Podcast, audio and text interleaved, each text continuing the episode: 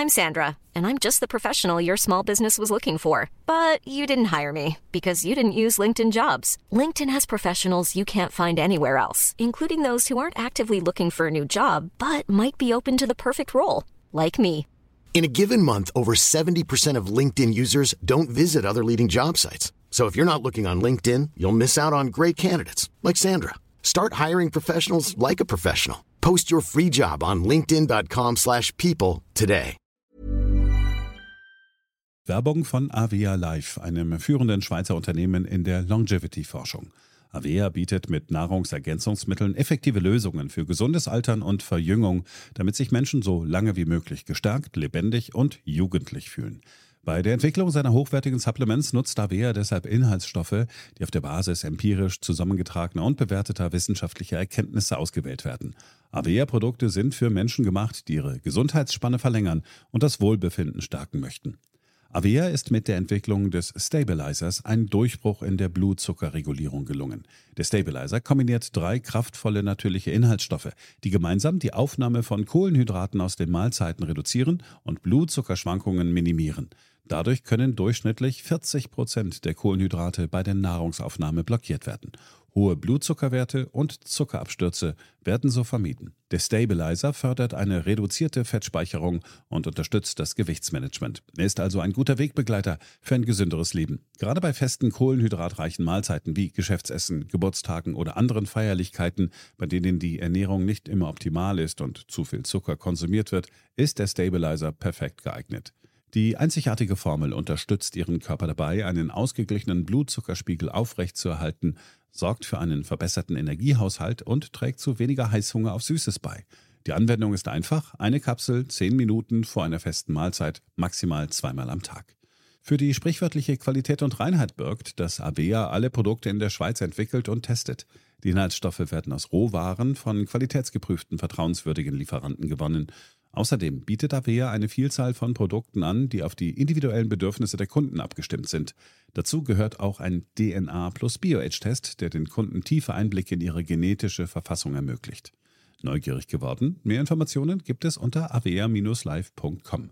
Avea bietet allen BTO-Hörern den Stabilizer mit 15% Preisvorteil auf die Erstbestellung. In den Shownotes dieser Episode finden Sie dafür den speziellen BTO-Code. Avea gewährt Ihnen eine 90-Tage-Geld-Zurück-Garantie, sodass Sie das Bundle risikofrei testen und sich selbst überzeugen können. Avea. Bestimme selbst, wie du alterst. Was bedeutet Zuhause für Sie? Zu Hause fühlt man sich beschützt, umgeben von Menschen, denen man vertrauen kann, auch in schwierigen Situationen. Zu Hause fühlt man sich sicher und verstanden. Genau dieses Gefühl wollen wir bei Seed-In unseren Kundinnen und Kunden mit einer individuellen Geldanlage geben. Seed-In ist das digitale Zuhause für Vermögen bei der Privatbank Haug Aufhäuser Lampe. Seed-In ist eine Vermögensverwaltung mit einer individuellen Anlagestrategie und persönlichen Ansprechpartnern. Mit Seed-In können Sie bereits ab 25.000 Euro von der Expertise einer der ältesten und erfahrensten Privatbanken Deutschlands profitieren. Das bestätigen uns immer wieder renommierte Finanzmedien mit Top-Bewertungen für Seed-In. Sie möchten auch einen passgenauen Anlagevorschlag auf Grundlage Ihres individuellen Anlageprofils erstellen? Unter Zietin ZEED-Punkt-IN finden Sie alle wichtigen Informationen, Beispielrechnungen und Ansprechpartner. Einfach online von zu Hause, 24-7 und mit einem Team von Investmentexperten, das Ihnen fest zur Seite steht. Denn mit Zietin ist zu Hause da, wo Sie sind. Zietin ist das digitale Zuhause für Ihr Vermögen. In den Show Notes erfahren Sie mehr. Mit Seed-In, dem digitalen Zuhause für Vermögen, können Sie ab 25.000 Euro von der langjährigen Expertise von Haug Aufhäuser Lampe, einer der ältesten Privatbanken Deutschlands, profitieren. Link www.zeed.in.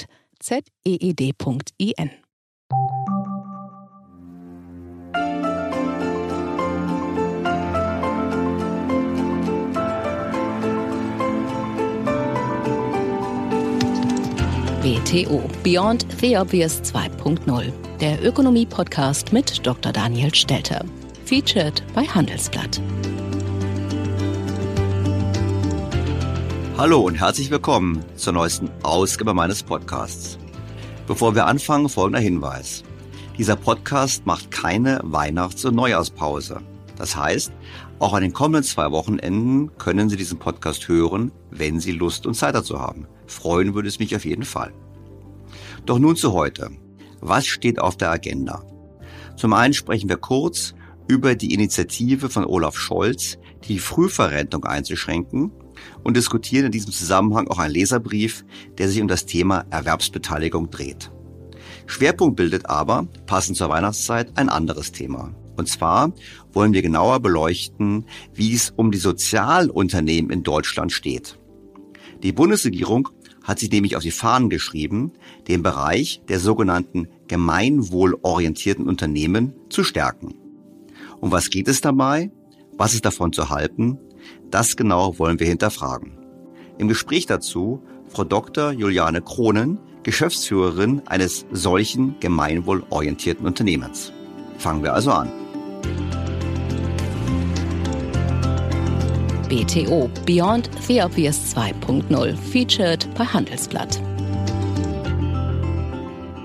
Wir wollen, und das haben wir im Gesetzesverfahren auch eindeutig nochmal festgelegt, keine Brücke in die Frühverrentung bauen mit diesem Gesetz.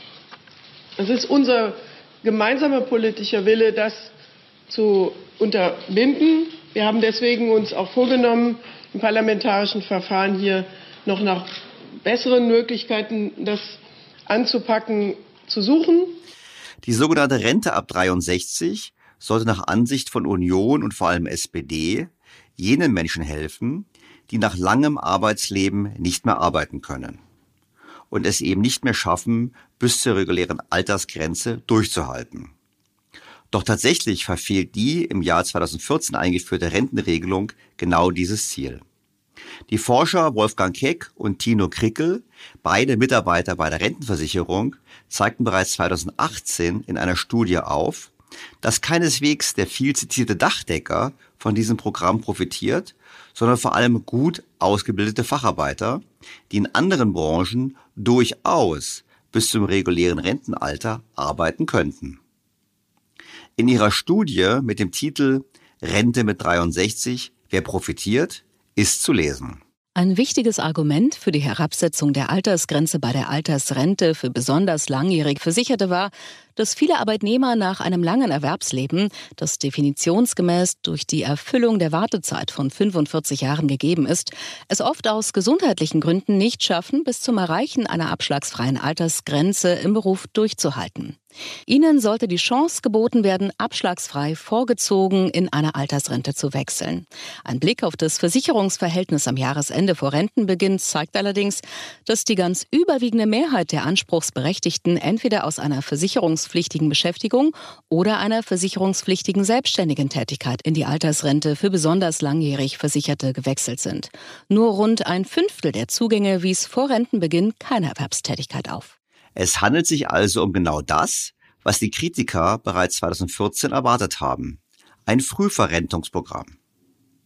Dies bestätigen auch Personalchefs, die darüber klagen, dass die Rente ab 63 viele erfahrene und damit auch geschätzte Facharbeiter aus dem Beruf in den Ruhestand lockt. So zeigte bereits 2017 eine Auswertung des Verbands Deutscher Maschinen- und Anlagenbau VDMA, dass die Zahl der Beschäftigten im Alter von 63 bis 65 Jahren in der Branche nach Einführung der neuen Regelung, also ab Juli 2014, zeitweilig um mehr als 12 Prozent gesunken war. Und selbst Ende 2016 lag der Wert noch 7 Prozent niedriger als zuvor. Das heißt, das neue Programm war ein voller Erfolg. Viele Menschen machten davon Gebrauch. Die Politik hat dabei auch geholfen, denn sie hat vieles getan, um die Hürden für die Rente mit 63 zu senken. Die bereits zitierten Forscher meinten dazu nüchtern. Die Analyse der Person aus dem Rentenzugang 2016 ergab zum einen, dass 23 Prozent der Anspruchsberechtigten auf eine Altersrente für besonders langjährig Versicherte nur durch die erweiterte Wartezeitdefinition, vor allem durch die teilweise Anerkennung von Arbeitslosigkeitszeiten, die Wartezeit von 45 Jahren erfüllen. Zusammen mit der Herabsetzung des frühestmöglichen Zugangsalters ist gut nachvollziehbar, warum die Altersrente für besonders langjährig Versicherte, gemessen an den hohen Zugangszahlen, so nachgefragt ist. Es ist also ein Frühverrentungsprojekt für Fachkräfte. Darauf muss man angesichts der demografischen Entwicklung und dem eklatanten Fachkräftemangel erst einmal kommen. Und wie gesagt, es erfreut sich hoher Beliebtheit. Alle gemachten Prognosen wurden seither deutlich übertroffen. Wir konnten das in der vergangenen Woche verschiedenen Zeitungen entnehmen. Alleine 2021 wurden über 250.000 neue Anträge auf diese Rentenart bewilligt. Die Bundesregierung ging bei der Einführung der Rente mit 63 im Jahr 2014 von ungefähr 200.000 Anträgen pro Jahr aus. Tatsächlich lag die Zahl der Anträge in jedem Jahr seit 2015 um etwa 50.000 höher und insgesamt haben 1,7 Millionen Versicherte davon Gebrauch gemacht. Das sind 340.000 mehr als ursprünglich von der Bundesregierung kalkuliert. Die Kosten liegen übrigens bei über drei Milliarden Euro im Monat, die die jetzigen Beitragszahler zusätzlich bezahlen müssen gegenüber einem Zustand ohne Rente mit 63.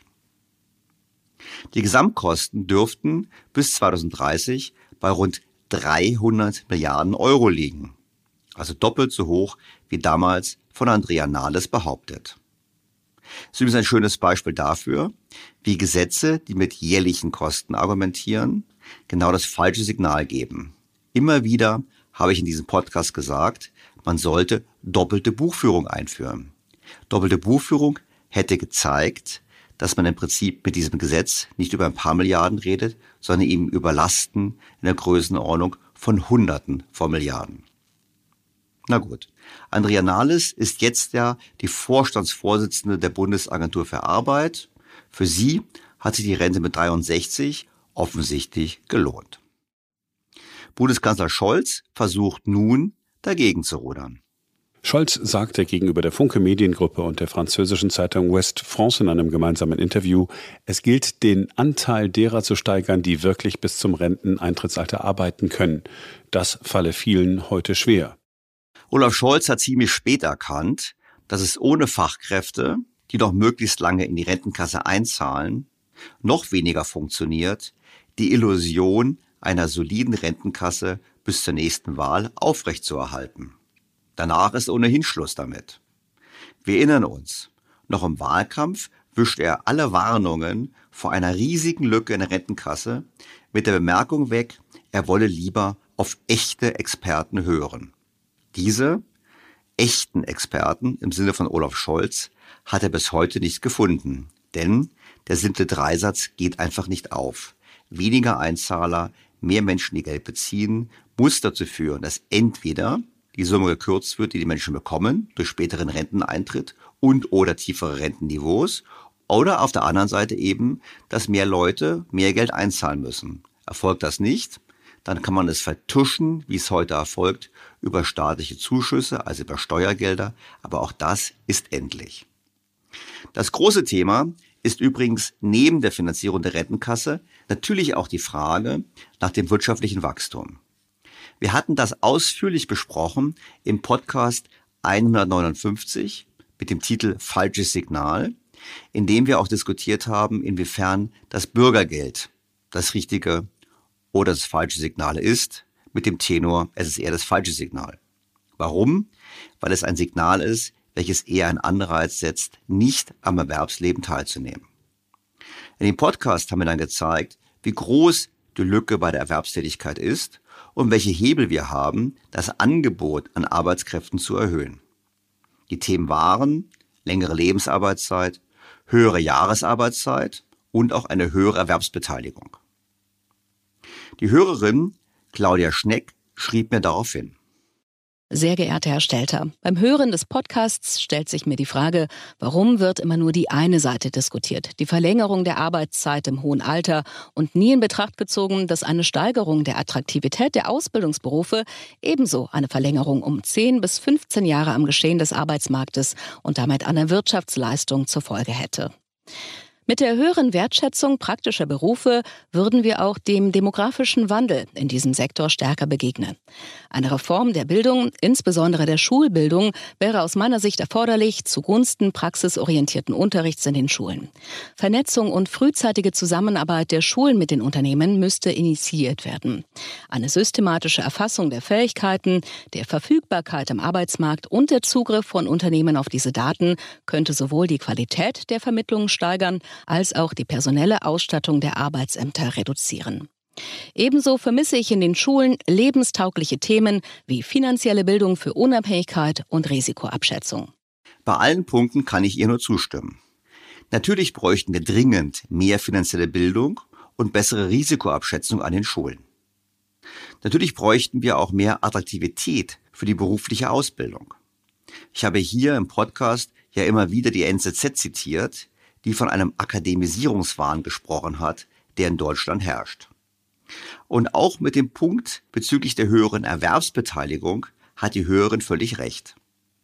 Wenn Menschen lange in einer Ausbildung sind, zum Beispiel bis Mitte oder Ende 20 studieren, dann fehlen wertvolle Berufsjahre. Was übrigens auch erklärt, warum so wenige Akademiker die Rente mit 63 nutzen können.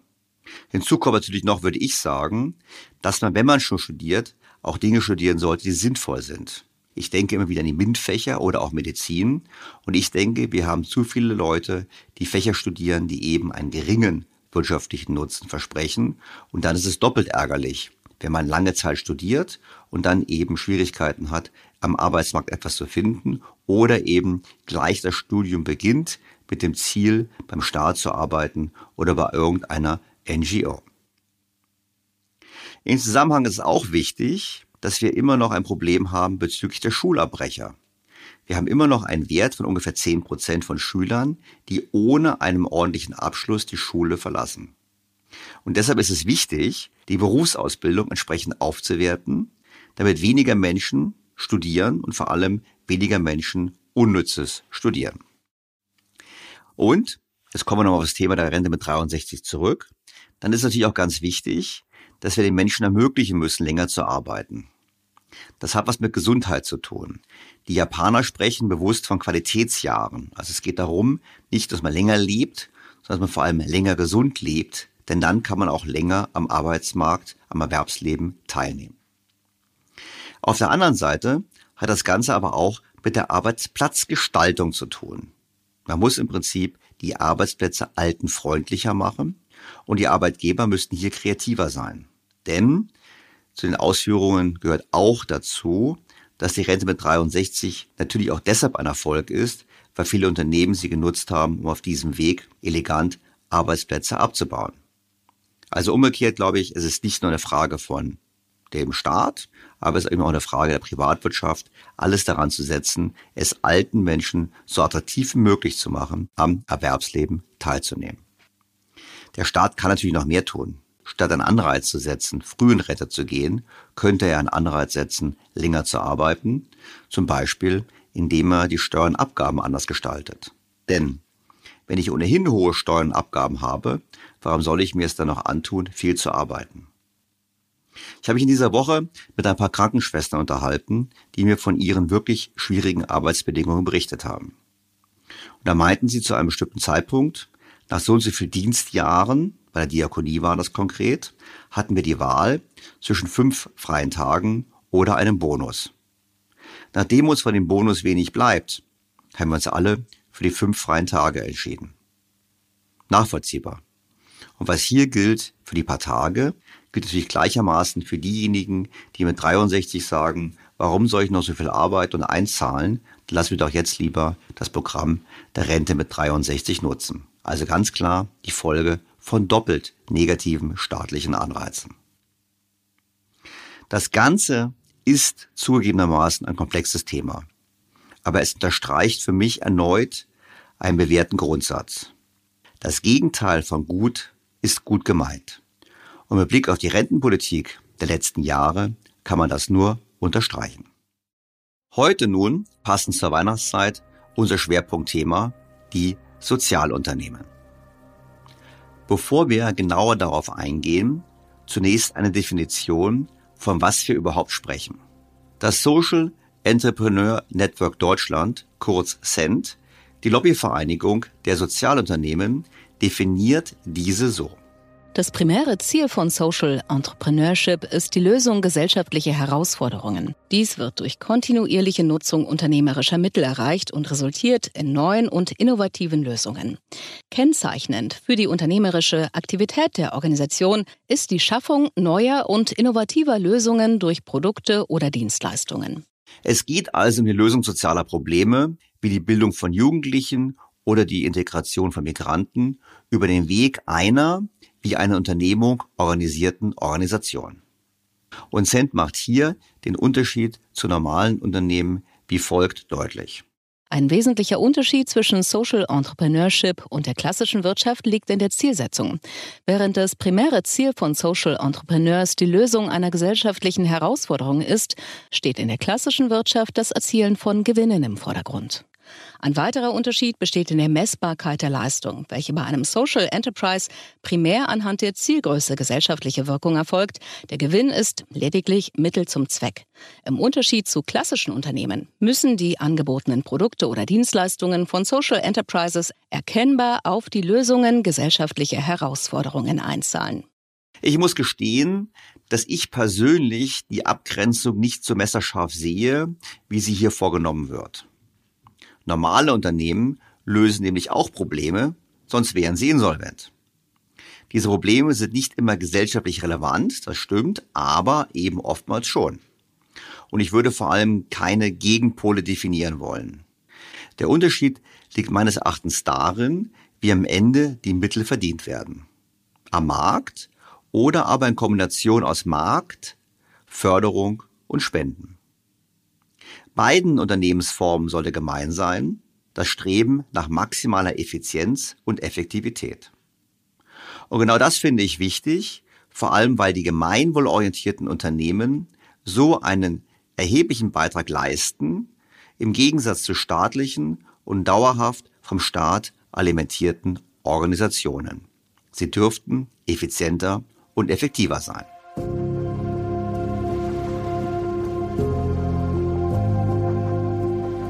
Die Bundesregierung hat sich im Koalitionsvertrag vorgenommen, Sozialunternehmen mehr zu fördern. Zu einer modernen Unternehmenskultur gehören auch neue Formen wie Sozialunternehmen oder Gesellschaften mit gebundenem Vermögen. Wir erarbeiten eine nationale Strategie für Sozialunternehmen, um gemeinwohlorientierte Unternehmen und soziale Innovationen stärker zu unterstützen. Wir verbessern die rechtlichen Rahmenbedingungen für gemeinwohlorientiertes Wirtschaften, wie zum Beispiel für Genossenschaften, Sozialunternehmen, Integrationsunternehmen. Sven Giegold, zuständiger Staatssekretär im Bundesministerium für Wirtschaft und Klimaschutz sagt dazu unter anderem. Es muss Schluss damit sein, dass gemeinwohlorientierte Unternehmen etwa von wirtschaftlichen Förderprogrammen ausgeschlossen sind. Ihr Potenzial für den sozialen und ökologischen Wandel, für die Transformation hin zur Nachhaltigkeit müssen wir voll nutzen. Und deshalb hat die Bundesregierung bereits im Koalitionsvertrag beschlossen, eine nationale Strategie für Sozialunternehmen und soziale Innovationen zu entwickeln. Im Rahmen der Strategie werden wir darüber hinaus spezifische Finanzierungsprogramme für Sozialunternehmen, die nicht alleine exit-orientiert sind, auf den diskutieren und auf den Weg bringen, denn sozial innovative Unternehmen wollen nicht maximalen Verkaufsgewinn, sondern sie wollen nachhaltige Wirkung. Und das sollte auch für die öffentliche Hand stärker genutzt werden, weshalb auch die öffentliche Beschaffung Teil dieser Strategie ist. Stärkere Nutzung von sozial-ökologischen Kriterien und ein erleichterter Zugang zu öffentlicher Vergabe, möglichst unbürokratisch, das sind hier die Ziele. Das klingt für mich mehr nach Alimentierung als nach Unternehmertum. Und der Verdacht liegt nahe, dass die Politik bestimmte Aktivitäten auswählt und dann Geld nach Gusto verteilt und das eben dann auch an Sozialunternehmen, die keinen Markt haben oder eigentlich sonderlich großen. Und das wäre dann doch weniger Unternehmertum, als wir doch eigentlich wollen. Bevor wir hierauf genauer eingehen, schauen wir uns das Ganze doch einmal an einem konkreten Beispiel an. Jedes Jahr werden in Deutschland Waren im Wert von 7 Milliarden Euro entsorgt. Darunter befinden sich sehr viele hoch- und neuwertige Waren, von denen die Hersteller zu viel produziert haben oder bei denen lediglich die Verpackung falsch oder veraltet ist. Rund ein Drittel der weggeworfenen Produkte gehören genau in die Gruppen, die gemeinnützige Organisationen dringend brauchen. Spielzeug, Körperpflege, Haushaltswaren, Baumaterial, Waschmittel, Bürobedarf. Genau hier setzt das 2013 gegründete Sozialunternehmen Innatura an. Spannendes Thema, wie ich finde, weshalb ich mich mit meiner ehemaligen Kollegin, die Innatura gegründet hat und heute führt, zum Gespräch verabredet habe. Dr. Juliane Kronen arbeitete nach BWL-Studium an der Universität Köln und der University of Missouri mit anschließender Promotion 16 Jahre bei der Boston Consulting Group, davon acht Jahre als Partnerin. Sie beriet global operierende Unternehmen, unter anderem aus der Telekommunikationsbranche. Gemeinsam mit ehemaligen Kollegen gründete Juliane Kronen 2013 Innatura. Sie ist Vorstandsmitglied der Right Livelihood Foundation und Mitglied der Jury, die alljährlich die sogenannten alternativen Nobelpreisträger bestimmt. Liebe Juliane, ich freue mich ausgesprochen, dich im Podcast begrüßen zu dürfen. Danke für die Einladung, Daniel. Also du bist eine Premiere in verschiedener Hinsicht. Zum ersten bist du zum ersten Mal jemand, der Ex-Kollege von mir ist oder Kollegin, mit der ich spreche. Das habe ich im Podcast noch nie gehabt. Und darum duzen wir uns jetzt auch, weil alles andere würden und die Leute sagen, das ist ein bisschen komisch bei Boston Consulting. Gut duzt man sich, ja. Insofern ist das dahingehend eine Premiere, dass ich eine Kollegin habe und dass ich jemand zum ersten Mal duze im Podcast. Und ich habe auch eine Premiere dahingehend, dass du was ganz anderes machst als meine anderen Gäste. Und zwar ähm, ich bin von BCG weggegangen und habe gedacht, ich möchte einen Beitrag leisten zur wirtschaftspolitischen Diskussion in Deutschland. Darum mache ich diesen Podcast. Und du bist weggegangen und hast gesagt, nee, sowas Kleines mache ich gar nicht, sondern ich möchte eigentlich echt einen Beitrag leisten zur Gesellschaft. Ich mache etwas, damit es den Ärmsten der Gesellschaft besser geht. Und das finde ich ganz faszinierend. Und bevor ich jetzt versuche zu erklären, was du machst, würde ich vorschlagen, vielleicht erklärst du meinen Hörer mal ganz kurz, was du eigentlich jetzt machst. Seit mittlerweile, glaube ich, auch schon über zehn Jahren. Ja, mache ich gerne. Genau. Wir werden im nächsten Jahr unser zehnjähriges Jubiläum feiern. Ähm, ich habe damals die Innatura gegründet. Wir sind ein Sozialunternehmen und sind die einzige Plattform in Deutschland, die in großem Stil fabrikneue Konsumgüter, die aus den unterschiedlichsten Gründen nicht mehr für den Verkauf bestimmt sind, einsammeln und wirklich bedarfsgerecht in den gesamten gemeinnützigen Sektor bringen. Was heißt das konkret? Wir wissen, dass im Jahr in Deutschland Konsumgüter im Wert von etwa sieben Milliarden Euro entsorgt werden, die völlig fabrikneu sind. Davon ist ein Drittel einwandfrei verwendbar für den sozialen Sektor. Also Güter im Wert von über zwei Milliarden Euro werden entsorgt statt verwendet. Und wir haben uns das zur Aufgabe gemacht, möglichst viel und immer mehr davon sozusagen statt in die Entsorgung abzu oder abzuzweigen, sozusagen umzulenken in den sozialen Sektor. Das machen wir in großem Stil. Ähm, wir haben über 600.000 gemeinnützige Organisationen, die bei uns registriert sind und bestellen können und versuchen letztendlich einen Beitrag zu mehr Nachhaltigkeit zu leisten und sozialen Nutzen zu stiften. Das klingt ja schon mal gut. Also ich mache es ein bisschen handhabbarer. Also nehmen wir mal an, ich bin ein Waschmittelproduzent und ich habe ähm, was ich, ein Druckfehler auf der Verpackung. Sowas ist wahrscheinlich ein Beispiel von dir, wo du sagst, okay, das kann ich jetzt nicht äh, in normalen Handel geben, weil da, keine Ahnung, mein, mein Firmenname falsch geschrieben ist oder was weiß ich. Das würde ich normalerweise entsorgen. Und das landet dann bei dir. So muss ich mir das so vorstellen? Genau. Oder bei Waschmittel ganz beliebt diese Sondergrößen. Ne? Kennen wir alle fünf Waschladungen extra oder drei Spülmaschinentabs extra. Das sind Sondergrößen, die einfach nur zeitlich befristet verkauft werden dürfen, bestimmte Kampagnen, Aktionen. Und wenn die dann nicht abgesetzt sind, dann landen die in der Regel auch auf dem Müll. Also das sind Dinge, die wir bekommen. Die landen auf dem Müll, weil die, weil die Firmen nicht wissen, dass man was Besseres mitmachen kann? Oder ähm, haben die Firmen Angst? Ich muss ein bisschen erklären, haben die Firmen nicht auch Angst, dass die Motto, naja, ich gebe es jetzt dir, sage ich jetzt mal, die und du verkaufst es dann irgendwie unter der Hand. Und dann habe ich ja im Prinzip in der Kannibalisierung meiner Marke und meines Preispunktes und ähnlichem. Das sind wahrscheinlich so Themen, mit denen man konfrontiert ist, oder? Ja, also es sind zwei Punkte. Wir haben tatsächlich damals gestartet, das Thema hat mich ja gesucht. Ich habe ja kein Thema gesucht, habe gesagt, ich habe keinen Spaß an der Beratung und ich will jetzt endlich mal was Sinnvolles machen, sondern das hat mir ja wahnsinnig Spaß gemacht. Und dann hat mir aber ein ehemaliger Kollege von uns 200.000 Flaschen fehletikettiertes Shampoo angeboten, Premium-Produkt, und hat gesagt, bekommt ihr unter zwei Bedingungen gespendet für den sozialen Sektor. Die Ware muss morgen Nachmittag vom Hof sein und ihr müsst versprechen, sie landet nicht auf dem Schwarzmarkt. So. Das ist also ein Thema, wo wir mit den Prozessen den Spenderunternehmen gegenüber sicherstellen müssen, dass die Sachen wirklich nicht auf dem Schwarzmarkt landen. Das macht man über Kontrollmechanismen. Wer darf abnehmen? Gibt es Mengenbegrenzung? Wir machen Stichproben und so weiter. Das ist das eine.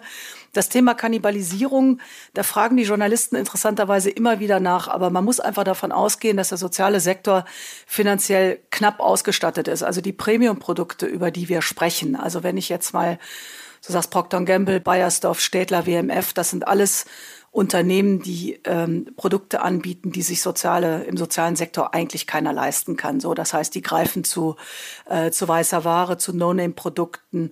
Und das ist witzigerweise auch ein Teil der Wirkung, die wir erzielen. Also diese Markenprodukte verteilen zu können an Bedürftige, stiftet extrem viel Freude und gibt den Menschen auch Würde. Es gibt den Menschen das Gefühl, nicht abgehängt zu sein. Also das ist etwas, das ist eine Funktion von Markenartikeln, über die wir normalerweise in der Arbeit gar nicht nachdenken.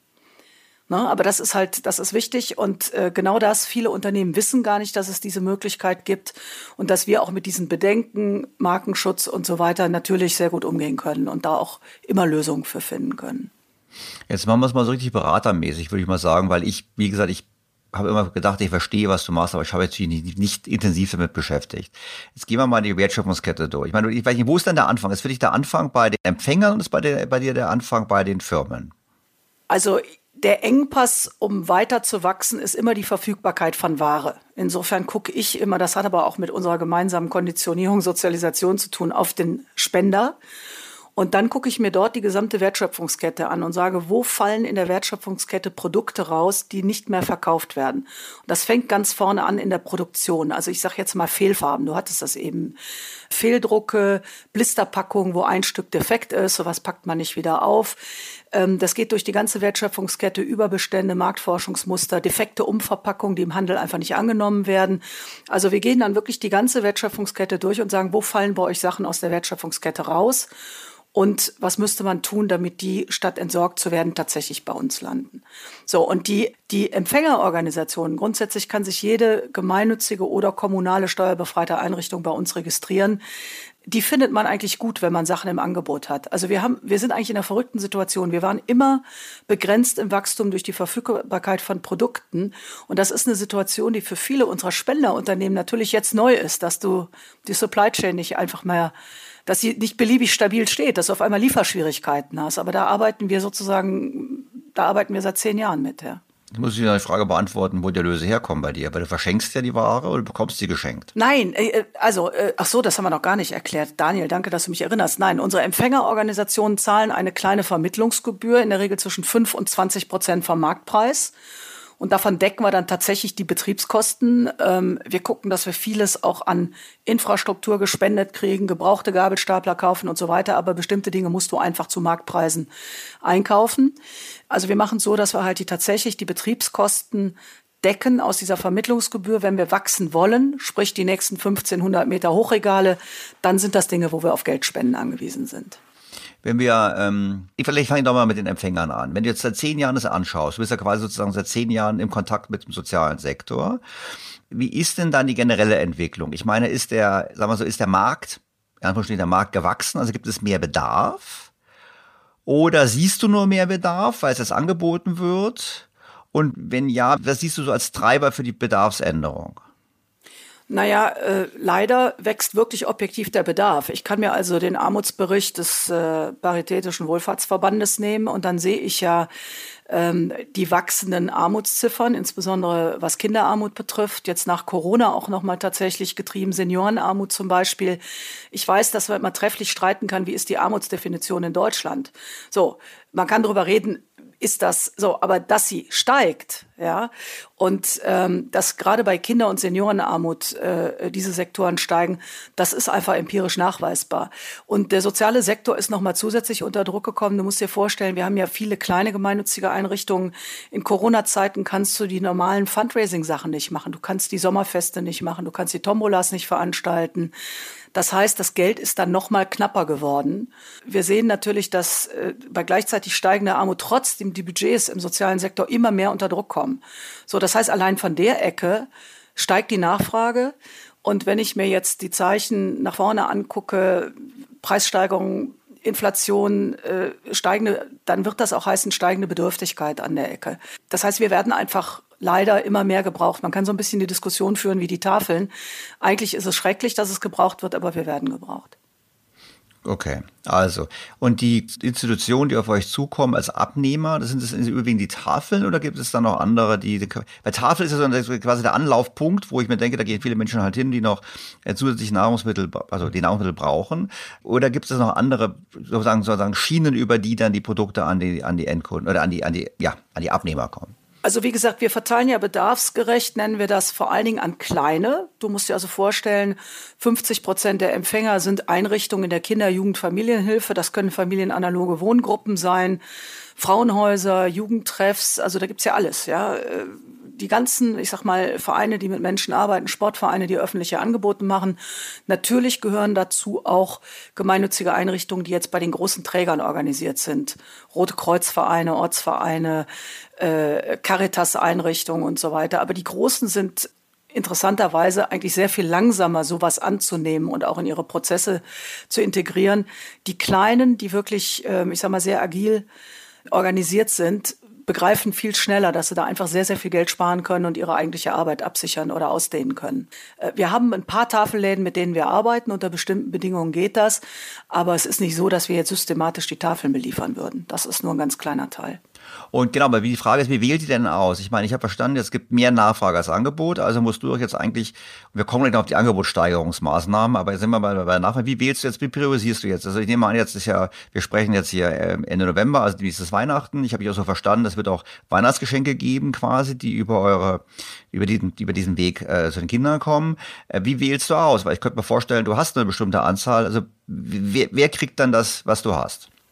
Also wir matchen nicht eins zu eins zu sagen, hier ist eine Produktspende und wir suchen eine Organisation, sondern das ist ganz einfach. Die Produkte, die zu uns kommen, gehen in einen elektronischen Katalog wer sich registriert hat bei uns, wir prüfen das anhand der Gemeinnützigkeitsbescheinigung und so weiter, der darf bestellen. Wenn wir jetzt wissen, es gibt bestimmte Artikel, die von vornherein einfach sehr, sehr knapp sind, dann machen wir eine Mengenbegrenzung, sagen zum Beispiel, Font auf Schulrucksäcke gibt's nur fünf pro Einrichtung oder Küchenmaschinen, Fernseher, dass man sagt nur einer pro Einrichtung. Aber grundsätzlich die Organisationen, die regelmäßig in Katalog gucken, können auch, also die bestellen. Das heißt, die klären das selber. Und ich muss ehrlich sagen, wir haben im deutschen Steuerrecht gemeinnützige Zwecke. Das ist genau in der Abgabenordnung geregelt. Die unterstützen wir alle gleichermaßen, weil man kann auch im deutschen Steuerrecht nicht gemeinnütziger als, also mehr gemeinnütziger, weniger gemeinnützig sein. Und dann wird das letztendlich über unseren digitalen Katalog gesteuert, wo die Leute einfach bestellen. Okay, also im Prinzip ein, ein Versand, ein sozialer Versandhandel, sage ich jetzt mal so ein bisschen flapsig. Unser großer Spender Amazon sagt gerne Amazon für gemeinnützige Zwecke. Das hören die gemeinnützigen Empfängerorganisationen nicht so gerne. Aber im Grunde ist das so. Okay. Das heißt, wir haben verstanden, das ist im Prinzip jetzt sozusagen aus dem Lager raus. Das nächste ist, genau. du hast vorhin das Beispiel gebracht von dem Ex-Kollegen, der erste, erste Lieferant, sage ich jetzt mal, der erste Spender, der gemeint hat, das Zeug muss in 24 Stunden vom Hof sein. Also kann ich mir so vorstellen, dass du auch so ähnlich wie Amazon ein Riesenlager hast? Ich glaube, Amazon findet unser Lager niedlich, aber wir ziehen, wir haben im Moment zweieinhalbtausend Quadratmeter, wir werden auf 3000 Quadratmeter im Frühjahr ziehen, äh, acht Meter hochregaliert, also zweieinhalbtausend Palettenstellplätze, das ist schon ein richtiges Lager. Und da wird auch richtig kommissioniert und gearbeitet mit Gabelstaplern und Rampen, äh, die es da gibt. Das ist genau so. Und jetzt kommen wir zur Befüllung des Lagers. Also, ähm, ich, ja auch, ich weiß, dass ich auch in der Wirtschaft gehört werde, erfreulicherweise. Jetzt erzähl mir mal, wie ist das denn? Ich meine, du hast äh, ein paar Namen schon genannt. Also ihr habt Spender, die im Prinzip solche aus welchen Gründen noch über welchen Gründen noch vorhandene überschüssige Ware euch anbieten, weil ich meine, für die wäre die Alternative ja die Vernichtung, wenn ich es richtig verstanden habe. Also die kommen, weil sie sagen, wir haben was, wollen sie es haben. Ähm, Gibt es da irgendwie Probleme damit? Vielleicht kurz zum Kontext. Wir haben über 200 Unternehmen, die sagen, jawohl, wir finden das eine gute Idee, unsere Produkte über Innatura in den sozialen Sektor zu bringen, statt sie zu vernichten. Jetzt muss man auch sagen, oder sie als Restposten nach Osteuropa für wenig Geld zu verkaufen und so weiter. Es gibt zum einen natürlich Probleme. Sachspenden sind kein Kernprozess, äh, den man lernt, wenn man BWL studiert. Das wissen wir beide. Also diesen Prozess muss man dann erstmal erklären und aufsetzen und so weiter. Ähm, es gibt aber das ganz konkrete Problem. Wir haben viele Unternehmen, die rufen uns an, sagen, wir möchten gerne und erzählen Sie mal, die dann sagen am Ende, das ist mir zu teuer und oder zu unsicher zu spenden. Der Hintergrund ist, dass Unternehmen eine Sachspende erstmal wie einen Umsatz verbuchen müssen. Das heißt, dafür tatsächlich Umsatzsteuer abführen müssen. Das müssten sie nicht, wenn sie die Ware vernichten müssten. So, das heißt, das Spenden ist in der Regel für Unternehmen teurer als das Entsorgen. Und das ist natürlich ein Schiefstand, der überhaupt keinen Sinn macht. Können wir das nochmal ganz kurz ein bisschen verständlicher machen für mich? Weil ich habe ja gedacht, also ich habe eine Bilanz. Auf der Aktivseite steht also, keine Ahnung, äh, eine Tonne Waschpulver. So. Jetzt habe ich festgestellt, ist ein Fehldruck und so weiter, dann muss ich sie abschreiben. Dann ist sie im Zweifelsfall null wert. Abgeschrieben. Und das kann ich sie äh, verbrennen, verschenken. Ich verstehe nicht so richtig, wieso, wenn ich ein, ein Ding, was ja eigentlich im Wert verloren hat, wieso ich das, wenn ich das sozusagen aus der Bilanz schon rausgenommen habe, wenn ich das irgendwie verwerte, wieso ich dafür Steuern zahlen muss. Also die Finanzämter haben lange argumentiert, auch ein falsch bedrucktes Shampoo, also wörtlich, auch ein falsch bedrucktes Shampoo wäscht genauso gut die Haare. So, daher kommt Was dieser ja Ansatz, daher kommt dieser Ansatz zu sagen, für eine Sachspende musst du es stark am Marktwert bewerten. Wenn du schon Sachen abgeschrieben hast, was ja häufig die äh, in der Bekleidungsindustrie passiert, also mehrfach im Jahr diese Abschriften auf die Kollektionen, dann musst du auch nicht mehr zuschreiben. Aber wenn du jetzt die klassischen Übermengen nimmst, ja, äh, oder die Sachen werden erstmal ganz normal Herstellkosten und so weiter stehen die ganz normal im Umlaufvermögen, dann musst du diesen Wert nehmen als Bewertungsgrundlage oder als Bemessungsgrundlage für eine Sachspende. Es ist wirklich völlig, es ist wirklich völlig verrückt. Mit dem klassischen ist es fehlerhaft, ich schreibe ab auf Null. Das ist nicht die richtige steuerliche Behandlung für Sachspenden im Moment. Also wenn jetzt ich jetzt Konzern 1000 Euro spende, kann ich sie absetzen und muss keine Steuern drauf zahlen. Wenn ich jetzt für 1000 Euro das Waschpulver kaufe, ich bin jetzt einfach mal so, und es verschenke, dann muss ich darauf Steuern zahlen. Du musst 190 Euro Umsatzsteuer erstmal dafür rechnen. Du kriegst eine Zuwendungsbescheinigung, also sprich Spendenquittung für mir über 100, äh, über 1190 Euro. Aber die reduziert ja nur deine Ertragssteuern. Die kompensiert ja nicht den Cash-out komplett der Umsatzsteuer. Das heißt, du musst am Ende Bargeld mitbringen, wenn du spendest. Wenn du es entsorgst, darfst du es abschreiben, die Entsorgungskosten abschreiben. Wir haben das mal durchgerechnet am Fall eines Markenshampoos, da ist das Spenden dann elfmal so teuer wie das Entsorgen. Hat auch damit zu tun, dass Entsorgen sehr billig ist in diesem Land, wo wir Überkapazitäten an Müllverbrennungsanlagen haben. Aber das ist natürlich, wenn ich über Ressourceneffizienz rede, Kreislaufwirtschaft, Transparenzgesetze, was es alles gibt, jetzt sehr stark auch von Seiten des Umweltministeriums, konterkariere ich natürlich durch eine steuerliche Regelung das, was ich eigentlich auch im Umgang mit Ressourcen erzielen will. Es konnte mir doch keiner erklären, warum es sinnvoll ist. Ne? Ja, ich, ich, ich versuche auch gerade ein bisschen zu hören. Also, dass wir Überkapazitäten am Müllverbrennungsanlagen, das wissen wir übrigens auch eine Folge von politischen Entscheidungen, aber schon genau. lange her. Ja. Ähm, jetzt haben wir, aber nochmal, das ist ja, das ist ja elfmal so teuer, muss ich zugeben. Da muss man schon sehr sozial motiviert sein, diese Kosten einzugehen, weil da kann man schon ja. die Frage aufwerfen. Hm, aber die Frage, ich meine, ganz ehrlich, ist doch relativ banal. Also ich, ich, ich verstehe, ähm, es gibt einen Sinn, Sachspenden zu machen. Ich bin oft stolz, dass du das machst und ich finde super, dass du das machst und vor allem finde ich es auch gut, dass es dir gelungen ist, die Unternehmen davon zu überzeugen, dass sie eben nicht Gefahr laufen, dass ihre Produkte auf dem Schwarzmarkt landen. Das ist, glaube ich, wichtige, glaube ich, das ist wahrscheinlich aus Sicht der Unternehmen, gerade Marken nochmal sehr wichtig. Und dann frage ich mich so, wo hapert es bei der Politik? Weil ich kenne die Diskussion zum Thema Mehrwertsteuer von dir schon länger. Ich meine, es ist ja nicht jetzt ein neues Thema war schon bei der alten Bundesregierung warst du schon am lobbyieren, das vielleicht klingt ein bisschen ab, abschätzig, aber eigentlich schon ein bisschen an Lobbyismus betreiben, ändert das mal. Woran hakert? Woran hakert das? Verstehen die das nicht? Also äh, zum einen gibt es eine althergebrachte Argumentation, dann werden immer Beispiele genannt, wo es heißt, das wird dann missbraucht. Ähm, da wird dann äh, eigentlich werden Dinge, dann heißt es immer ja, was ist denn, wenn ein Unternehmer ein Auto aus dem Fuhrpark nimmt und den seiner Tochter schenkt? Das hat was mit Schenkungssteuer zu tun und Privatentnahmen. Das hat überhaupt nichts mit Spenden zu tun. Also man differenziert nicht, was nehme ich für private Zwecke und was geht an eine anerkannt gemeinnützige Organisation. Das ist das Erste. Das Zweite ist, man hat natürlich immer Sorgen, an etwas ranzugehen, äh, was Umsatzsteuer betrifft, weil das ein europäisches Thema ist. Das heißt, als erstes heißt es mal, wir finden nur Lösungen, die konform sind mit der sogenannten EU-Umsatzsteuer Systemrichtlinie. So, dieses lange Wort. Ähm, da hat sich aber einiges getan. Das heißt, in Brüssel ist man inzwischen weiter als im Finanzministerium in Berlin. Man hat nämlich zum einen die Voraussetzungen geschaffen und hat gesagt, bei der Besteuerung muss auch angeschaut werden, ob Sachen für soziale Zwecke eingesetzt werden. Man hat die Möglichkeit des 0% Steuersatzes auf Waren geschaffen. Das wird in Deutschland übrigens diskutiert, jetzt im Zusammenhang mit den Preissteigerungen, ob man sowas für bestimmte Grundnahrungsmittel geltend machen soll. Und die EU hat im Rahmen jetzt auch des Social Economy Action Plan äh, gesagt, es gibt ein ganzes Paket von Steuern, äh, Abgaben und so weiter, wenn wir wirklich ressourceneffizienter werden wollen, also zum Beispiel Reparaturen belohnen wollen und so weiter, dann müssen wir an die Umsatzsteuer ran. Und deswegen traut man sich in Brüssel jetzt Dinge zu denken, die man national sozusagen sich noch nicht äh, traut zu denken. Aber ich muss einfach sagen, es gibt einen ganz konkreten Lösungsvorschlag. Wir haben damals ein Gutachten mit den Auftrag gegeben beim Professor Birkenfeld, ehemaliger Richter am Bundesfinanzhof, äh, der einen Lösungsvorschlag gemacht hat, äh, wie man hier zu einer Zahllast von Null kommt für Unternehmen. Und das müsste das Finanzministerium schlicht und ergreifend nur in einem Erlass umsetzen. Das wird in vielen anderen Bereichen so gemacht.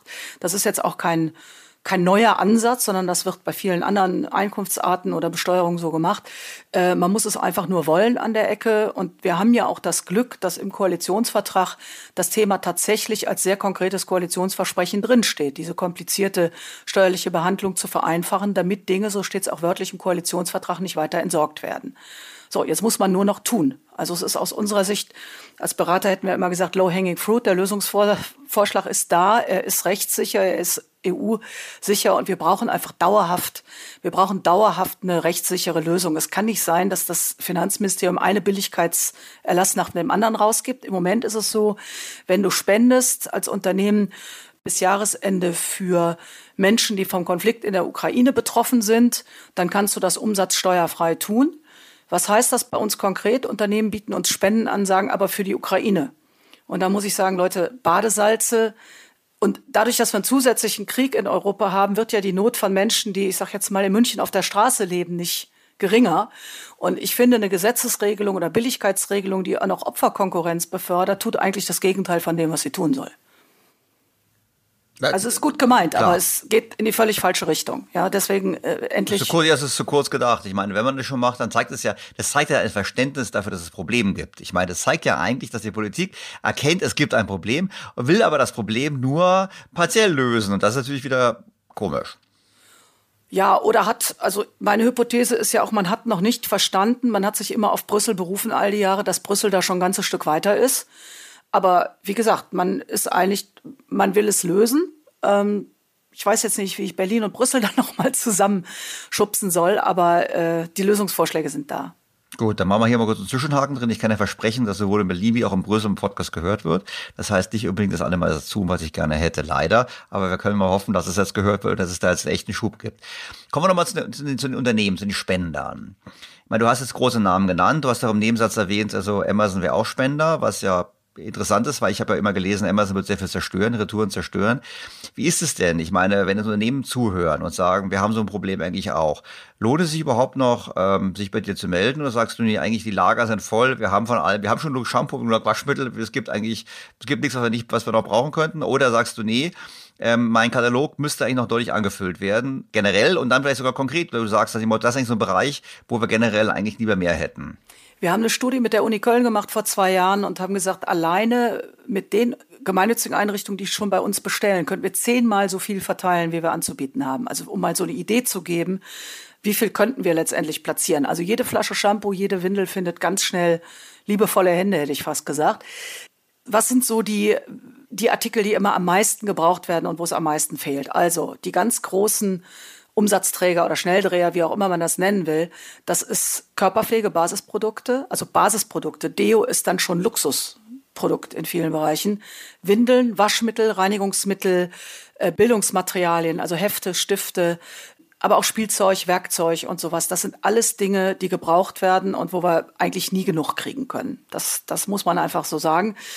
Was wünschen wir uns? Wir wünschen uns noch mehr Hersteller, die Reinigungs- und Waschmittel und sowas produzieren, weil das einfach große Mengen sind. Und wenn man sich mal ein Budget anguckt von einer Wohneinrichtung, wo dann auf einmal, wenn ich jetzt mal Personal und Raumkosten wegnehme, wo dann 30, 40 Prozent des Geldes für Waschmittel ausgegeben wird, dann hat man auch eine Idee, welche Gelder kann man eigentlich dem sozialen Sektor einsparen, um dann zu sagen, Beispiel Notschlafstelle, von dem, was wir sparen, wenn wir bei Inatura bestellen, sind konkrete Beispiele, dann können wir zwei Betten zusätzlich dazu stellen oder ein Jugendtreff, der sagt, wir können einen Tag in der Woche länger öffnen. Also das sind echte Hebel auch, um soziale Arbeit zu machen, wenn man dann diese Dinge zur Verfügung stellen kann.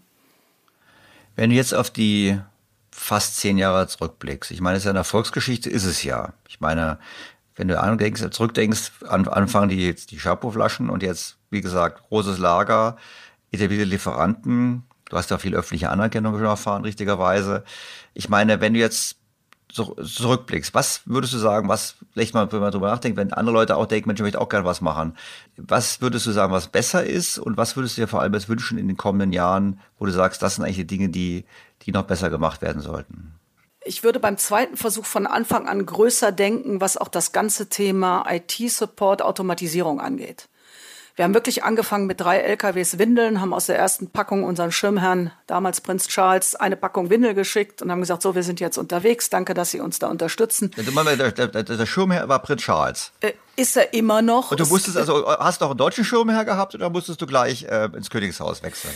Nein, ich habe tatsächlich ein Bewerbungsgespräch im Clarence House gehabt, äh, nicht bei ihm, aber seinem Privatsekretär für die Charities und wir fanden zum Thema Nachhaltigkeit konnten wir eigentlich keinen besseren haben. Wir haben tatsächlich keinen deutschen Schirmherrn, sondern über unsere britische Schwesterorganisation, die das Ganze ja schon ein bisschen länger macht, direkt den Prinzen. Und es sieht auch danach aus, dass er auch als König die Schirmherrschaft über die Organisation, die er selber gegründet hat, behält. Super. Gut, gut dass ich nach der Vergangenheit gefragt habe. Das hätte es wieder verschwiegen. Alle 18 Monate durften wir so in der Vergangenheit dann mit unseren wichtigsten Spendern zu ihm, Clarence House oder auch im Buckingham Palace oder so. Das ist durchaus, äh, er macht das einfach gut und ich glaube zum Thema Nachhaltigkeit auch äh, sehr früh, sehr, sehr aktiv da unterwegs.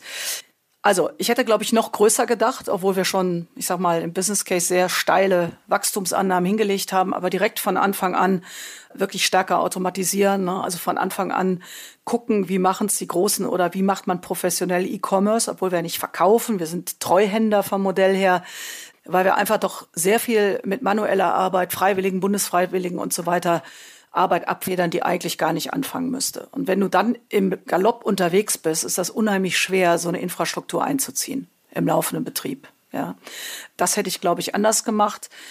Wir würden heute sicherlich, wenn wir nochmal starten, Finanzierung bekommen. Das gab es damals nicht für Sozialunternehmen, geschweige für Gemeinnützige. Wir haben deswegen als Gründer gesagt, wir machen es selber, sonst wird die Idee halt nicht umgesetzt. Das würde ich sicher auch anders machen. Und ich würde wahrscheinlich ich meine, wir sind ja immer organisch gewachsen. Wir sind im Schnitt 25 Prozent, aber wir sind im letzten Jahr zu diesem Jahr 60 Prozent organisch gewachsen. Das muss man erstmal vom Doing, also von Paketen und Paletten, die rausgehen und gepackt werden, erstmal hinkriegen. Ich glaube, wenn ich Sommer machen würde, würde ich sagen, ich würde direkt auch wirklich Kapazität haben, um bei Industrieverbänden und so weiter, also wirklich auch bei Multiplikatoren anzusetzen und nicht ein Unternehmen nach dem anderen an Bord zu holen, um einfach dahin zu kommen, zu sagen, ein Unternehmen kann sich eigentlich nicht leisten, nicht mit Innatura zu arbeiten, ja, um zu sagen, es muss eigentlich ja Industriestandard werden, zu sagen, wir werfen unsere Sachen nicht weg, wir nehmen da unsere gesellschaftliche Verantwortung wahr. Ich glaube, das ist doch zurückblickend zu sagen, du hättest eigentlich dich noch mehr trauen müssen an der Ecke nochmal, ich glaube 25 Prozent organisch pro Jahr gewachsen, Break-even hinter uns, wir entschulden uns. Das ist, glaube ich, alles okay. Aber wenn ich weiß, zwei Milliarden Euro im Jahr gehen weg, die ich eigentlich in den sozialen Sektor bringen will, und davon haben wir jetzt kumuliert 50 Millionen verteilt, dann weißt du auch, dass wir nur an der obersten Schneeflocke des Eisberges kratzen. Ne? Was heißt die Vision für die nächsten zehn Jahre? Ist halt auch klar, weiter 25 Prozent pro Jahr wachsen. Ja, ja, ich meine, wir überlegen jetzt mit dem neuen Lager, automatisiertes Lager und sowas zu sagen, ähm, vielleicht geht's auch mehr. Was wir ja merken, vor zehn Jahren war ja das Thema, was machen Sie eigentlich mit Produkten, die Sie nicht mehr brauchen? Was machen Sie zum, Thema Nachhaltigkeit im Unternehmen? Das war ja nicht middle of the road, wie das heutzutage ist. Ja, das heißt, ich glaube, es werden einfach immer mehr Unternehmen kommen, die einfach sagen, wir finden das einen guten Baustein für unsere Nachhaltigkeit und auch für glaubwürdige Nachhaltigkeit. Wie ist es denn regional? Ich meine, du hast ja schon gesagt, also Großbritannien, Schwester, wie, wie schaut es aus mit anderen europäischen Ländern? Gibt es da ähnliche? Also habt ihr schon Schwesterunternehmen, die unterwegs sind? Ja, es gibt dieses In-Kind Direct International Network. Das ist das, was damals Großbritannien aufgesetzt hat, als wir uns gemeldet haben, gesagt haben, Mensch, das ist ja toll, was ihr macht, würde ich auch gerne machen in Deutschland. Da ist noch Don Solidaire in Frankreich Mitglied, da ist Materia Bona in der Schweiz äh, frisch dabei. Es gibt eine In-Kind Direct Italien. Es gab einen Ableger in Singapur, das war dem Prinzen damals sehr wichtig, weil man muss halt im Commonwealth auch, auch äh, letztendlich Aktivitäten aufbauen. Das hat aber nicht funktioniert, weil es in Singapur einfach eine Historie gibt, kostenlos auch Sachen zu verteilen. Und wenn du dann die Betriebskosten für so ein Verteilmodell nicht decken kannst, das war dann schwierig. Ähm, es gibt lokale Organisationen, die sowas tun in Madrid, in Wien und in Portugal und wir sind dabei, die sozusagen auch oder das Netzwerk ist dabei, auch eine Form der Mitgliedschaft anzubieten, dass auch diese kleineren Organisationen mit dabei sein können. Und dann kann man halt zum einen gemeinsam ich sag mal, mit großen Spendern arbeiten. Man kann Best Practice teilen, aber wir können auch ganz konkret, wenn uns jemand 600 Paletten Duschgel anbietet, was wir schon hatten, als wir sie noch nicht selber nehmen konnten, dann kann man auch große Spenden teilen. Oder Edding hat einen wunderbaren Peace-Marker rausgegeben in Gelb-Blau, also äh, als der äh, Russis russische Krieg gegen die Ukraine anfing. Das waren dann 10.000 Marker. Die müssen dann halt auch schnell verteilt werden, weil natürlich Filzmarker auch austrocknen. Da können wir nicht sagen, wir sind jetzt für fünf Jahre eingedeckt. Das sind Dinge, wo wir dann auch physisch wirklich Spenden teilen. Wir kriegen Desinfektionsmittel aus äh, äh, aus Großbritannien, wir kriegen äh, Spielzeug aus Frankreich. Also das ist einfach schön, wenn man sich dann auch gegenseitig hilft und nach vorne bringt. Juliane, noch besser wäre es, wenn wir die Steuergesetzgebung ändern könnten in Deutschland, damit wir, mit die, wir die Hürden für die Spenden endgültig wegfallen und und natürlich wäre es noch besser, wenn der Sozialsektor kleiner wäre, weil nicht so viele Leute bedürftig wären, aber es ist ein anderes Thema. Insofern ist es angesichts der Tatsachen super, was du mit deinem Team da auf die Beine gestellt hast. Und wir müssen eigentlich hoffen, dass die Politik jetzt eben die Rahmensetzung entsprechend verbessert. Also wir fänden das ein wunderbares Geburtstagsgeschenk zum zehnten Geburtstag von In Natura nächstes Jahr. Okay, an welchem Tag ist das hier der Geburtstag ganz genau? Dann können wir es notieren. Äh, das kann ich dir sagen. wir haben angefangen am, 3, am, 26. Juli 2013 operativ. Das war ungefähr eine Woche, nachdem unser Schirmer das erste Mal Großvater geworden ist, also nachdem Prinz George geboren worden ist. Deswegen haben wir auch die Windeln in den Palast geschickt. Ähm, also und dann fängt unser Jubiläumsjahr an. Also das ist dann die Deadline dafür. Alles dann habe ich mal notiert und ähm, ich kann ja mit Stolz sagen, mein Podcast hat ja schon mal eine politische, politische Initiative bewirkt. Insofern wäre das doch höchste Zeit, dass zumindest bei diesem Thema eine weitere politische Initiative mit initiiert wird. Jane, ich bin voller Bewunderung, muss ich ganz ehrlich sagen, ich habe es immer toll gefunden. Vielen Dank für deine Zeit, für deine Arbeit. Das ist echt vorbildliches Engagement und ich wünsche dir und deinem Team weiterhin viel Erfolg. Ganz herzlichen Dank, Daniel.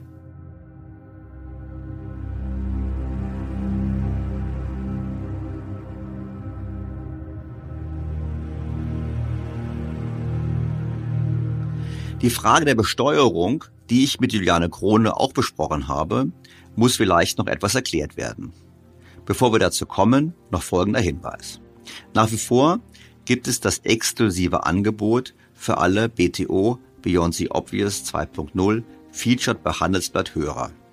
Testen Sie Handelsblatt Premium vier Wochen lang für nur einen Euro und bleiben Sie zur aktuellen Wirtschafts- und Finanzlage informiert. Mehr erfahren Sie unter handelsblatt.com-mehr Perspektiven und natürlich wie immer in den Show Notes zu dieser Ausgabe. Die Welt hat sich schon immer verändert, aber noch nie so schnell wie heute. Noch nie waren die Herausforderungen für Unternehmen größer und die Unsicherheiten in den Märkten vielfältiger. Veränderung ist der neue Normalzustand. Aber was wäre, wenn wir Veränderungen als Chance begreifen? Die heutige Welt verlangt, dass Unternehmen schneller und effizienter arbeiten. Doch dabei geraten viele in eine wachsende Kluft. Ihre vorhandenen Fähigkeiten, Ressourcen und Systeme können mit dem Tempo des Wandels nicht mithalten. Workday, ein führender Anbieter von Cloud-Unternehmensanwendungen für das Finanz- und Personalwesen, hilft Unternehmen, schnell und flexibel auf Veränderungen zu reagieren. Mit der Enterprise Management Cloud von Workday können Unternehmen die digitale Transformation beschleunigen und ihr Geschäft umgestalten. Die digitale Beschleunigung hat für Finanzführungskräfte derzeit oberste Priorität. Deshalb ist eine cloud-basierte Lösung für Finanzmanagement und Planung unerlässlich. Doch wie finden Sie heraus, welche Anwendung für Ihr Unternehmen am besten geeignet ist? Wir glauben, dass 2022 die Gartner-Studie Magic Quadrant for Cloud ERP for Service-Centric Enterprises 2022 die Beantwortung dieser Frage maßgeblich erleichtert. Sie erfahren, woran Sie den richtigen Cloud-Partner für die digitale Beschleunigung erkennen und warum Workday das fünfte Jahr in Folge als Leader ausgezeichnet wurde. Sichern Sie sich die Studie und finden Sie mehr Informationen zum Unternehmen Workday unter workday.de. Bleiben Sie den Veränderungen gewachsen mit Workday. Workday for a Changing World. Doch nun zur Besteuerung. Wie wir im Gespräch gehört haben, vermittelt in Natura Sachspenden von Unternehmen an soziale Einrichtungen und verringert so das auf jährlich über zwei Milliarden Euro geschätzte Volumen an Waren, die vernichtet werden, obwohl sie noch für gemeinnützige Einrichtungen und für bedürftige Abnehmer verwendbar gewesen wären. Heute müssen Unternehmen, die eine Sachspende leisten, auf dem Warenwert Umsatzsteuer entrichten. In der Folge ist es oftmals günstiger, die Ware, also zum Beispiel wegen Beschädigung einer Verpackung, zu vernichten als zu spenden. Dabei wäre es ein leichtes, diesen steuerlichen Unsinn zu beenden, wie Dr. Birkenfeld, ehemaliger Richter am Bundesfinanzhof, in einem Gutachten festhält. Zunächst das Problem. Die Entnahme und die unentgeltliche Zuwendung eines Gegenstands wird einer Lieferung gegen Entgelt gleichgestellt, wenn der Gegenstand zum vollen oder teilweisen Vorsteuerabzug berechtigt hat. Deswegen wird die Entnahme bzw. die unentgeltliche Zuwendung des Gegenstands für Spendenzwecke mit 19 Prozent Umsatzsteuer belastet. Klartext. Wenn ein Unternehmen Vorsteuerabzug geltend gemacht hat, darf es nicht einfach verschenken. Das Problem ist aber, dass die Unternehmen zum Zeitpunkt, zu dem die Ware produziert wurde, ja die feste Absicht hatten, diese zu verkaufen. Man weiß also erst im Nachhinein, dass etwas nicht verkauft wurde oder nicht verkäuflich ist. Und damit stellt das Finanzamt eine große Hürde auf, wenn es darum geht, solche Sachspenden zu ermöglichen. Hier nun setzt Dr. Birkenfeld an. Gefragt ist nach einer gesetzmäßigen Begründung dafür, dass für einen Unternehmer Spenden billiger ist als Vernichten. Dafür braucht der Spender als Unternehmer die Rechtssicherheit, dass seine Spende nachträglich bei Betriebsprüfungen keine erheblichen steuerrechtlichen Nachteile, Nachzahlungen, Zinsfolgen auslöst. Für die Finanzbehörde muss die Gewissheit bestehen, dass die Spende an gemeinnützige Abnehmer gelangt. Dies muss leicht und sicher nachprüfbar sein. Die Lösung ist einfach. Den gespendeten Gegenständen fehlt die Marktgängigkeit. Sie sind unverkäuflich aufgrund von Mängeln bei der Produktion, zum Beispiel durch Fehletikettierungen, Farbabweichungen, Minderbefüllungen, durch Schäden bei der Verpackung oder Umverpackung, oder sie sind im regelmäßigen Geschäftsverkehr als Saisonartikel wegen eines Sortimentwechsels infolge von Überproduktion oder von Retouren nicht mehr absetzbar. Und deshalb ist der Wert mit Null anzusetzen. Bekanntlich sind 19 Prozent auf Null immer noch null. Eine einfache Verwaltungsregelung, in der die Bemessungsgrundlage für alle unverkäuflichen Waren des Nicht-Lebensmittelbereichs mit 0 Euro festgelegt wird, würde also genügen. Und das EU-Recht steht dem nicht mehr entgegen. Was mich zur Frage führt, weshalb die Koalition entgegen der im Koalitionsvertrag gemachten Ankündigung hier nicht handelt. Dort kann man nämlich lesen, wir werden bestehende steuerrechtliche Hürden für Sachspenden an gemeinnützige Organisationen durch eine rechtssichere, bürokratiearme und einfache Regelung beseitigen, um so die Vernichtung dieser Waren zu verhindern. Olaf Scholz hatte das Thema als Finanzminister übrigens auch schon auf dem Tisch und hat sich nicht darum gekümmert. Christian Lindner tut es ihm nun gleich. Dabei denke ich, beweist die Mühelosigkeit der deutlichen Erhöhung der Erbschaftssteuer im Jahressteuergesetz, wie leicht es gehen kann, wenn man nur will. Lieber Christian Lindner, Sie haben noch ein paar Tage Zeit. Vorhin habe ich angesichts der Ausführungen von Sven Giegold die Sorge formuliert, dass es zu einer Alimentierung politisch genehmer Aktivitäten kommt, wo es dann mehr um das Gewünschte aus Sicht der Politik geht und weniger darum, Aktivitäten zu fördern, die sich wirklich am Markt bewähren so wie das im Beispiel von Innatura der Fall ist. Der Knackpunkt ist, wie so oft, die Finanzierung. Das Social Entrepreneurship Network Deutschland beschreibt die Herausforderung der Finanzierung in einer Studie so. Social Enterprises nutzen eine Vielzahl von Finanzierungsquellen. Neben den Umsätzen aus dem Vertrieb von Produkten und Dienstleistungen können das unter anderem Fördergelder und Spenden, aber auch staatliche Transferleistungen oder Crowdfunding sein. Darüber hinaus wird zudem die Ausschüttung von erzielten Gewinnen grundsätzlich begrenzt und der Reinvestition untergeordnet. Innovative Ansätze werden dagegen sowohl für die klassische Wirtschaft als auch für Social Entrepreneurship als gleichermaßen prägend erachtet. Und weiter? Das Thema Finanzierung stellt die Social Enterprises immer noch vor große Herausforderungen. Als Top 3 Herausforderungen konnten mangelnde Folgefinanzierung nach der Gründung, die Komplexität öffentlicher Finanzierungsmöglichkeiten sowie fehlende Startfinanzierung identifiziert werden. Schaut man auf die Statistik, so sieht man, dass bereits heute die staatliche Finanzierung eine wesentliche Stütze ist. Sie stellt nämlich für fast 50 Prozent der Unternehmen eine wesentliche Finanzierungsquelle dar. Die Sozialunternehmen selbst hoffen jedoch auf mehr öffentliche Gelder. So schreibt der Lobbyverband Cent. Öffentliche Gelder könnten die Benachteiligung von Social Startups bei der Kapitalaufnahme ausgleichen. Eine Kombination aus privatwirtschaftlichem Impact Investment und öffentlichen Geldern, beispielsweise durch soziales Wagniskapital, kann ein gelungener Fortschritt sein. Cent setzt sich für eine konkrete Ausgestaltung eines solchen Social Impact Fonds durch nachrichtenlose Vermögenswerte ein. Ich denke, man kann sicherlich über mehr staatliche Anschubhilfe nachdenken. Darüber hinaus finde ich es aber wichtig, dass diese Unternehmen sich eben auch am Markt bewähren. An ihrem eigenen Markt, was bedeutet, dass sie sich über Einnahmen, aber auch über Spenden finanzieren können und nicht dauerhaft von staatlichen Mitteln abhängen. Wie wichtig die Bewährung am Markt ist, betont auch Juliane Kronen, die Gründerin und Geschäftsführerin von Inatura, die ich ebenfalls auf das Thema angesprochen habe. So, jetzt machen wir noch mal eine Fortsetzung, liebe Juliane. Du hast gesagt, wir sollten nicht nur sozusagen Forschung und Entwicklung fördern, sondern wir sollten eigentlich auch soziale Unternehmen fördern in Deutschland.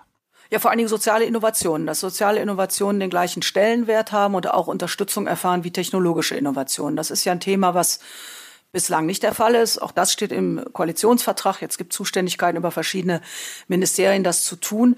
Der Hintergrund ist einfach der, ähm, es gibt sehr, sehr viele Ideen, wie man gesellschaftlich relevante Themen adressieren kann. Ich sage jetzt mal alternde Gesellschaft, Bildung und so weiter. Und ganz viele potenzielle Sozialunternehmer, die das nicht umsetzen können, weil sie keine Finanzierung dafür finden. Wenn wir uns jetzt aber zum Teil die Entwürfe angucken, dann sind das Modelle, wo sehr viel Subventionierung gefordert wird. Und ich finde, ein soziales Unternehmen muss in der Lage sein, sich auch selber zu tragen nach einer entsprechenden Anlaufzeit. Ich muss aber auch zum Beispiel Finanzierer in die Lage bringen, sowas zu beurteilen, ja, und dann zu sagen, okay, da geht's um Bildung und nicht um eine Bäckerei oder sonst was. Ich bin auch bereit, das zu finanzieren, auch einen Teil des Risikos zu nehmen, aber irgendwo muss ich dann ja auch selber in den Modus kommen, sowas dann auch zurückzuzahlen, auf eigene Beine zu kommen und so weiter. Das heißt, im äh, Finanzsektor fehlt letztendlich das Verständnis, so etwas zu bewerten. Ja, also äh, oder auch die Bereitschaft zu sagen, man muss eine gewisse Zeit aushalten können, was, wenn du die nächste Killer-App an den Start bringen willst, ja in in verrückten Größenordnungen passiert. Da ist man ja bereit, das zu tun.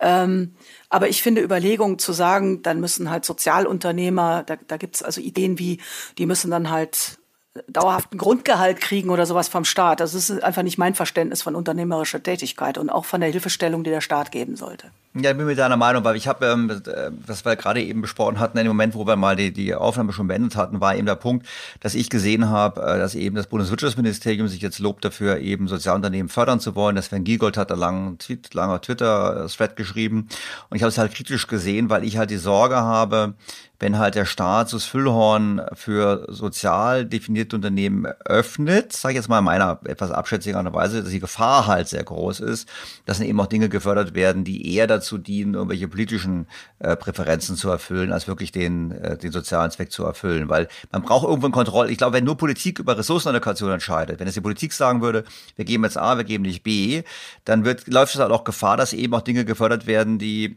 weniger sinnvoll sind und schon gar nicht so sinnvoll sind wie das, was du machst? Also ich muss sagen, wir sind ja sehr aktives Mitglied im CENT, Social Entrepreneurship Netzwerk Deutschland. Und äh, da muss ich sagen, was sich da in Initiativen tut, da würde ich sagen, die sind 99,9 Prozent wirklich relevant. Also die setzen wirklich an Hebeln an. Ähm, brauchen die denn staatliche Subventionen? Ganz viele davon werden nicht umgesetzt. Also ob du staatliche, also die haben Finanzierungsprobleme. Das müssen ja nicht staatliche Subventionen sein, sondern du musst ja sozusagen den Finanzsektor oder auch Banker in die Lage versetzen, sowas einordnen zu können und sowas, sowas letztendlich zu finanzieren. Ich weiß auch die NRW Bank und die KfW wollen diesen Weg gehen, aber tun sich natürlich mit der Beurteilung, dann letztendlich mit der Finanzierung immer noch sehr, sehr schwer. Äh, wenn du sagst Wirtschaftsministerium Sven Giegold, also äh, eins muss man ihm wirklich lassen, er ist unheimlich engagiert, was diese, also überhaupt das Erkennen dieses, dieser Social Economy angeht. Er hat das ja lange in Brüssel gemacht, der ganze Social Economy Action Plan hat er maßgeblich mit vorangetrieben. Also das, das geht in eine, das geht in eine sehr gute Richtung, was da gemacht worden ist.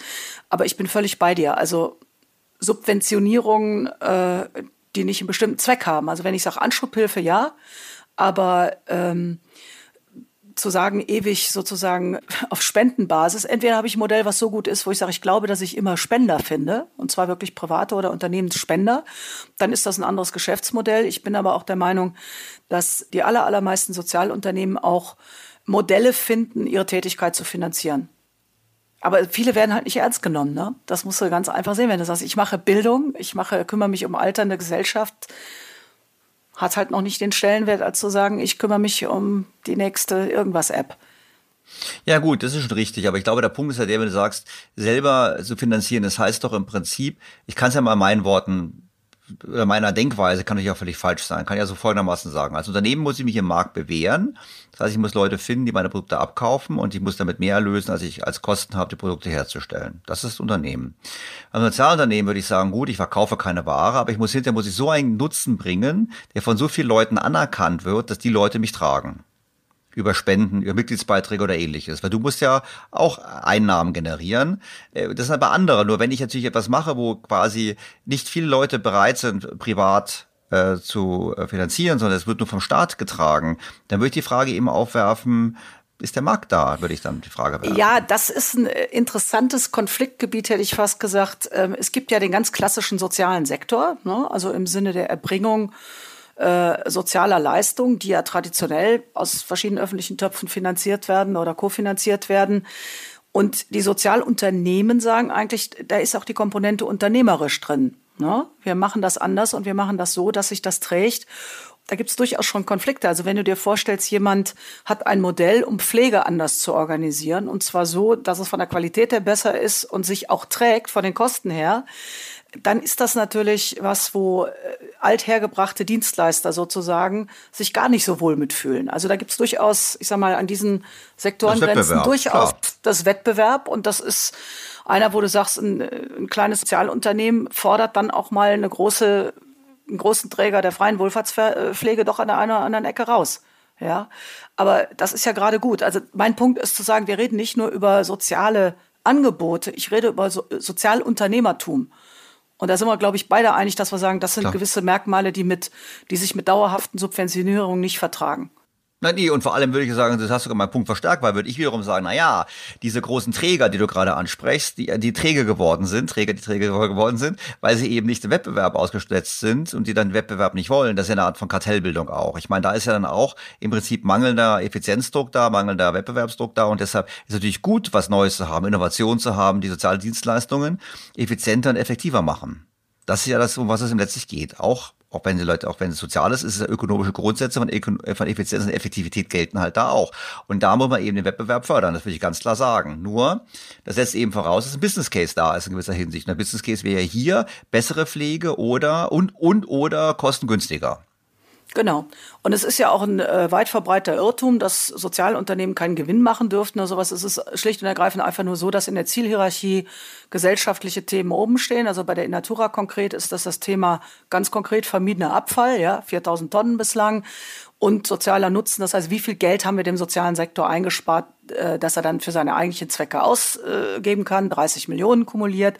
Und natürlich haben wir Ertragskomponenten in unserer Zielhierarchie. Also ich meine, ich kann den Betrieb ja nicht aufrechterhalten und finanzieren, geschweige denn auch Wachstum finanzieren, wenn wir nicht wenn wir nicht Erlöse machen und Überschüsse erwirtschaften. Also das ist ja, äh, wird aber gerne verwechselt. Ich finde so gesehen gut, dass wir es nochmal fortgesetzt haben, unser Gespräch. Die Klärung bezüglich Sozialunternehmen, glaube ich, eine wichtige Klärung, das halt beizuführen und nochmal die Ergänzung eben, wo Einnahmen herkommen und dass Spenden erforderlich sind. Juliane, nochmals vielen herzlichen Dank. Weiterhin viel Erfolg. Danke dir. In der Tor. Fazit. Sozialunternehmen müssen unternehmerisch bleiben. Sie können gerade aufgrund der unternehmerischen Ausrichtung effizienter und effektiver einen Beitrag leisten, um große Probleme in der Gesellschaft zu lösen. Und das vor allem besser als schwerfällige Behörden und andere staatliche Akteure. Deshalb ist es allerdings auch wichtig, dass diese gemeinwohlorientierten Unternehmen sich ebenso wie Anführungsstriche normale Unternehmen am Markt bewähren müssen. Dies bedeutet, die Sozialunternehmen müssen den überwiegenden Teil der benötigten Mittel selbst erwirtschaften, über Erlöse oder Spenden und dürfen nicht dauerhaft von staatlichen Mitteln abhängen oder überwiegend abhängen. Der Staat kann und sollte am Anfang mehr helfen, sich dann aber zurückziehen. Und ich finde es deshalb wichtig, dass die Bundesregierung einen Weg findet, wie die finanzielle Förderung frei von politischer Einflussnahme und mit einer klaren Begrenzung erfolgt. Ich denke, ein neutrales Gremium, welches auch mit Vertretern der Wirtschaft besetzt ist, ich meine hier der normalen Wirtschaft, würde entsprechendes Vertrauen schaffen und die Entscheidungsqualität verbessern. Bleibt mir, Ihnen an dieser Stelle erneut sehr herzlich fürs Zuhören zu danken. Ich wünsche Ihnen, liebe Hörerinnen und Hörer, ein erholsames und schönes Weihnachtsfest. Und erinnere Sie daran, dass es trotz Weihnachten am kommenden Sonntag einen Podcast gibt. Wie immer freue ich mich auf Ihr Feedback, Fragen, Kritik und Anregungen. Ihr Daniel Stelter. BTO Beyond the Obvious 2.0 featured bei Handelsblatt.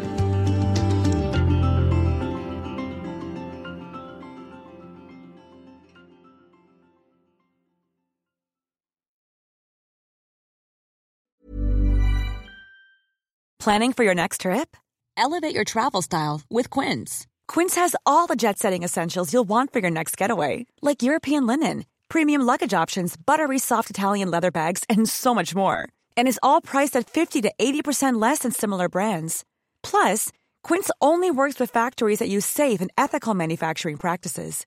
Pack your bags with high-quality essentials you'll be wearing for vacations to come with Quince. Go to quince.com slash pack for free shipping and 365-day returns. Was ist noch besser als ein guter Plan? Die Möglichkeit, ihn zu ändern. Mit integrierter KI bietet Workday kontinuierliche Innovationen, die Ihnen helfen, agil zu bleiben, egal was passiert. Workday, the finance and HR system for a changing world.